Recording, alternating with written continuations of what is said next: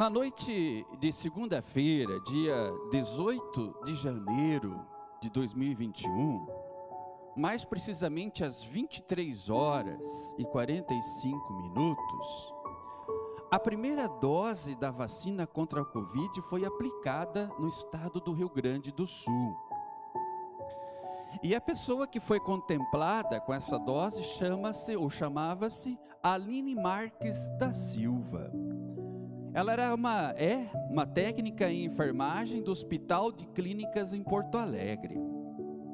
Foi um grande momento aquele, aliás, quem tomava a primeira vacina, né, em todos os estados foi assim, recebia evidentemente aí uma notoriedade. Aí então, essa enfermeira, a Aline, ela foi dar uma entrevista, inclusive, numa rádio lá da capital gaúcha. Aí então perguntaram para ela: Mas Aline, você agora foi vacinada? O que, que você está sentindo? Ela pensou, olhou para quem fez a pergunta e ela respondeu da seguinte maneira: Sabe o que eu estou sentindo agora? Eu estou sentindo agora um suspiro de esperança e uma porta que se abre. Fiquei pensando nessa resposta daquela enfermeira. Porque aquela enfermeira, ao dizer essas palavras, que ela estava sentindo, naquele momento, um suspiro de esperança e uma porta que se abre, por essa resposta, a gente pode detectar, concluir que realmente aquela enfermeira havia chegado ao seu limite.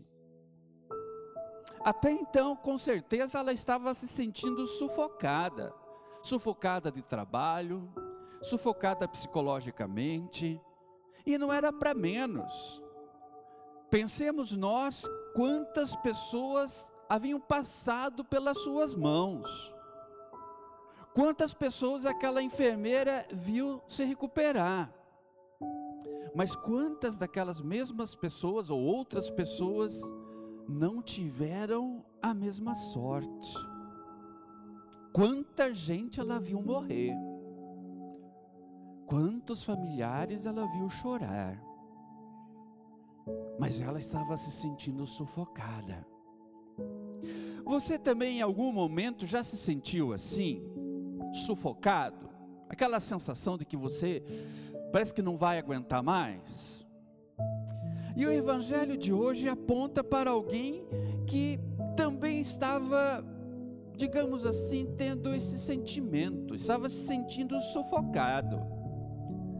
E esse alguém estava preso. E ele estava preso por quê? Daqui a pouco a gente vai explicar melhor. Mas ele estava ali se sentindo preso e sufocado por perguntas que clamavam por respostas. E esse alguém era João Batista.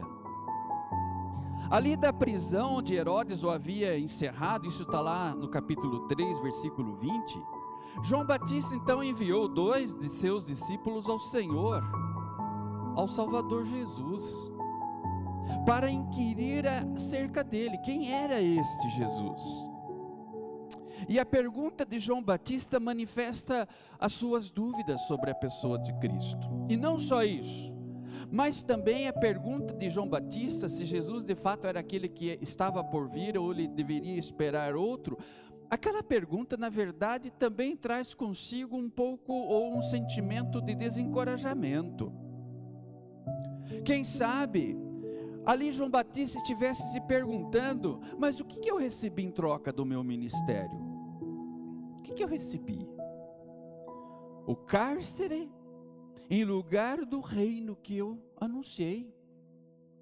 Seria possível realmente ser Jesus aquele que estava para vir, ou João deveria esperar outro? João Batista clamava por um suspiro de esperança, ele estava se sentindo sufocado, por estar preso, ele estava se sentindo sufocado por estar com o coração cheio de dúvidas. Na verdade, ele clamava por uma porta que se abrisse. diante de si.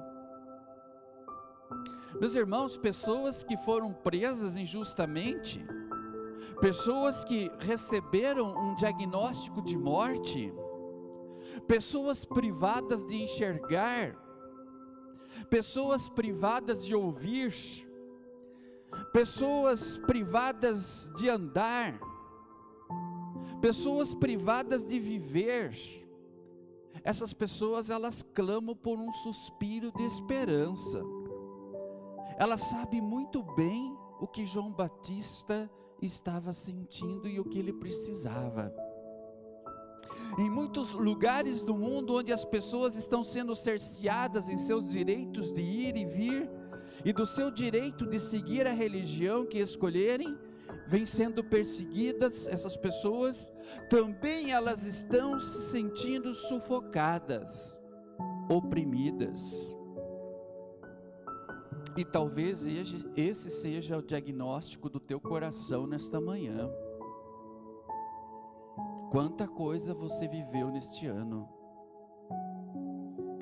Quantas experiências. Quantas perguntas você deve estar fazendo no teu coração neste exato momento. Quantos questionamentos você tem feito. Quem sabe, a exemplo de João Batista, de repente até você possa estar pensando: mas será mesmo que Jesus está reinando? Do jeito que as coisas estão no Brasil, do jeito que as coisas estão no mundo, João Batista se sentia assim, meus irmãos. Vamos então crucificar João Batista por manifestar as suas dúvidas? Vamos crucificar João Batista por manifestar aqui o seu desencorajamento? Não.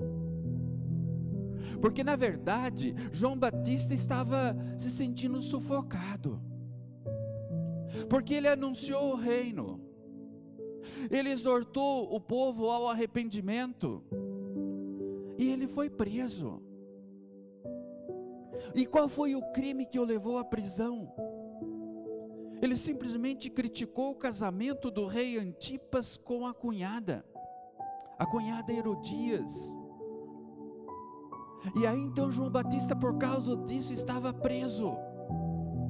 E ele, naquele momento, em meio àquela situação de prisão e questionamentos, ele precisava, sabe de o quê? Ele precisava de um suspiro de esperança. Diante da pergunta de João, repassada para Jesus por dois de seus seguidores, Jesus, naquela mesma hora, ele fez algo surpreendente. Jesus curou, diz o nosso texto, muitos, naquele momento da pergunta: é você o cara que era para vir, o Cristo que era para vir, é você mesmo, temos que esperar outro. Aí Jesus, naquele mesmo momento, o que, que ele fez? Ele curou muitos de moléstias e flagelos. Ele curou várias pessoas de espíritos malignos, diz aqui o texto, e que ele deu também vista a muitos cegos. E mandou um recado para João. Ele disse assim: vão lá e digam para essa pessoa que está se sentindo sufocada, para essa pessoa que precisa de uma luz de esperança, diga para ela o seguinte: que os cegos veem, que os coxos andam, que os surdos ouvem, que os leprosos são purificados e que os mortos são ressuscitados. E se vocês olharem um pouco antes, vocês vão ver que Jesus havia ressuscitado o filho da viúva de Naim. E aí Jesus diz: e também aos pobres anuncia-lhes o Evangelho. O recado então de Jesus chegou a João Batista. João Batista, que era aquela pessoa sufocada, que precisava de um suspiro de esperança, e o suspiro de esperança chegou para João Batista na prisão. O pior, porém, ainda estava por vir para João. Numa festa, Salomé, a filha de Herodias, ela dançou. E ela encantou o padrasto com essa dança. O rei então disse que daria a Salomé o que ela quisesse. Sabe o que ela pediu? Você sabe. Salomé pediu a cabeça de João Batista. E foi assim que João Batista foi morto. Assim que ele foi morto. E aí você está se perguntando, mas pastor, pode isso? Como pôde Deus permitir a morte deste inocente? Como pôde Deus permitir a morte de um servo, um servo dele, na circunstância em que essa morte ocorreu? Mas lembrem-se que com a resposta trazida pelos emissários, pelos enviados de João Batista Jesus, e esse os enviou de volta para João Batista na prisão. Com aquela resposta, Deus havia providenciado para João Batista, que estava sendo sufocado, ele mandou para João Batista um suspiro de esperança. Mas a porta da prisão, porém, permaneceu fechada. E ali João Batista ficou preso até ser decapitado. Aí você me pergunta, mas pode isso? Foi justo isso? Aí eu fico pensando um pouco nas orações que nós fazemos. Nós muitas vezes oramos pedindo o livramento de Deus. Pedimos o livramento de Deus para uma pessoa enferma para uma pessoa acidentada. Muitas vezes nós oramos pedindo o livramento de Deus para um casal à beira de uma separação. Muitas vezes nós pedimos o livramento de Deus em favor até de uma empresa que está à beira de falência e se falindo vai deixar muito pais de família desempregado, desempregados. Por vezes nós realmente testemunhamos, testemunhamos verdadeiros milagres, restaurações que não há explicação diante da medicina, mas não é sempre assim. Às vezes nós testemunhamos o horror da morte, às vezes nós testemunhamos a falência, às vezes nós testemunhamos o fim do casamento e por aí vai. É justo isso? Aí você se perguntando sobre essa questão de João Batista, e João Batista, foi justo para ele morrer da forma como ele morreu? Será que João Batista morreu sem esperança? O que, que vocês acham? Mas quando a gente repara a resposta que Jesus mandou pelos emissários enviados por João Batista e ele mandou Jesus de volta para o mesmo, nós temos plena compreensão de que João Batista entendeu muito bem, mas muito bem mesmo, a mensagem enviada por Jesus através de seus mensageiros. Porque Jesus estava mandando para João Batista um recado escatológico, ao apontar para os cegos que passaram a enxergar, ao apontar para os coxos que passaram a andar, para os leprosos que foram purificados, para os surdos que estavam ouvindo, e para os mortos que haviam sido ressuscitados. E vocês sabem qual era o recado? O recado está lá em Apocalipse 21, 1 a 5. Ali está escrito assim: haverá um novo céu e uma nova terra. E lá nesse novo céu e nova terra, não haverá mais lágrima, não haverá mais surdez, não haverá mais lepra, não haverá mais morte, não haverá mais pessoas paralíticas, não haverá mais injustiças. Lá no novo céu, novo céu e nova terra não haverá mais luto nem dor. E aí João explica: porque as primeiras coisas passaram. Ou seja, com os sinais dados por Jesus para João Batista, Jesus estava mostrando antecipadamente para João o que esperava por ele e o que espera por todos nós no novo céu e nova terra. Então João Batista, ele não morreu sem esperança. Ele teve ainda um suspiro de esperança, de luz.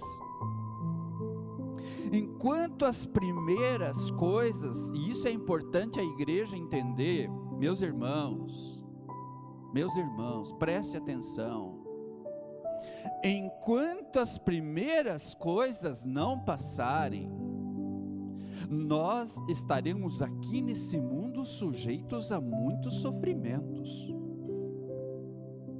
E por causa disso, nós muitas vezes, a exemplo de João Batista, nos sentiremos sufocados com aquilo que nós estamos vendo e ouvindo nesse mundo cão.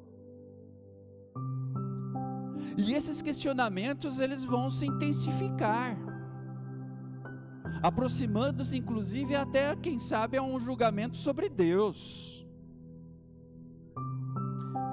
Não julguemos Deus por isso. Não chamemos Deus de injusto. Não chamemos Deus de insensível. Porque injusto Deus não é. Pelo contrário, a Bíblia diz que Deus ele é justo e que ele espera a mesma justiça em nós. Só que pelo fato de sermos pecadores, essa justiça perfeita não não é um fato consumado, não. E o que que Deus então em sua misericórdia fez? Deus, ele através da morte redentora de Cristo, ele cumpriu a justiça que ele mesmo exige de nós. E ele colocou essa justiça sobre Cristo. E Cristo carregou sobre si o peso das nossas injustiças. Ele carregou o peso dos nossos pecados sobre si. Ele carregou sobre si o peso das nossas iniquidades. Então, o que é realidade hoje? O que é realidade hoje é o pleno perdão de nossos pecados. Isso já é realidade hoje. Perdão este selado no beijo da justiça e paz na cruz do Calvário.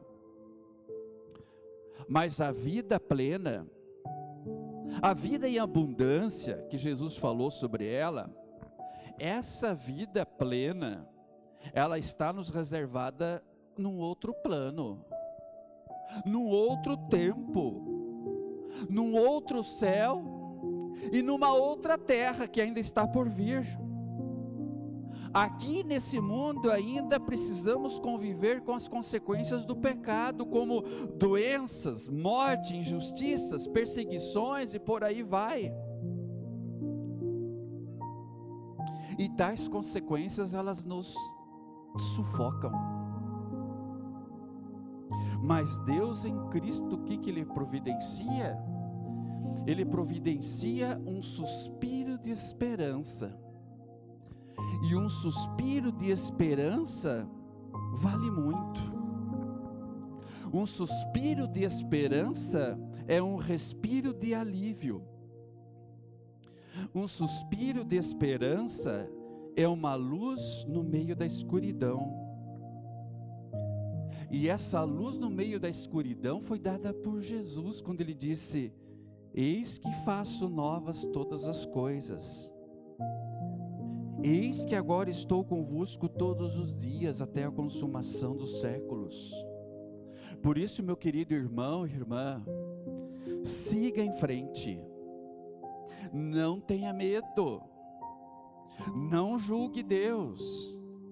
Busque nas promessas de Deus forças. Quando você se sente sufocado, lembre-se que Deus tem para você um suspiro de esperança reservado, sim, em Cristo Jesus. E essas promessas de perdão, essas promessas de salvação, é que vão te fortalecer. Que Deus te ilumine, que Deus te dê força e que na tua peregrinação aqui pelo por este mundo não seja uma peregrinação sem esperança, mas que este Cristo continue iluminando cada vez mais o teu caminho. Amém. E a paz de Deus que excede todo o nosso humano entendimento, guarde o nosso coração e a nossa mente em Cristo Jesus para a vida eterna. Amém.